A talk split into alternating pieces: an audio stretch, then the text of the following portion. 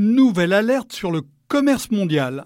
L'indice calculé chaque trimestre par l'Organisation mondiale du commerce est au plus bas depuis près d'une décennie, depuis le moment où l'économie planétaire se relevait difficilement d'une profonde crise financière qui avait fait plonger les crédits à l'exportation.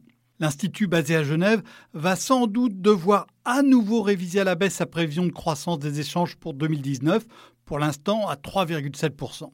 Et il s'agit d'une vraie surprise. Pendant les deux décennies qui avaient précédé la crise de 2008, les échanges avaient progressé deux fois plus vite que la production. C'était la mondialisation galopante. De 2009 à 2016, ils ont augmenté au même rythme que le PIB, voire un peu moins vite.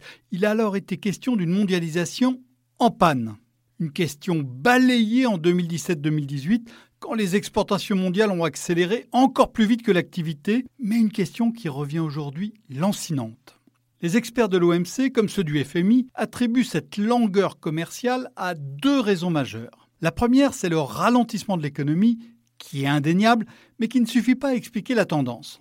Le second, c'est, bien sûr, la montée des tensions commerciales.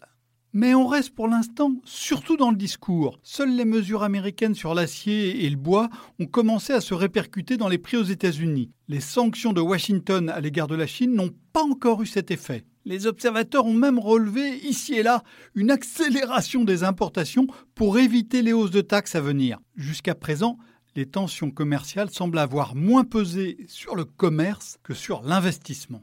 En revanche, deux autres raisons contribuent sans doute à cette asthénie de la mondialisation et elles vont perdurer dans les années à venir. La première, c'est la stratégie des grandes entreprises mondiales.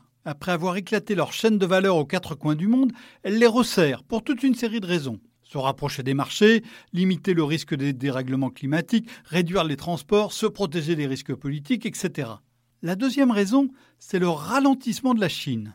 La montée en puissance d'une économie chinoise extravertie avait boosté le commerce mondial, provoquant même un super cycle des matières premières. L'atterrissage en douceur exerce exactement l'effet inverse d'autant plus qu'il s'accompagne d'un recentrage du système productif sur le marché intérieur.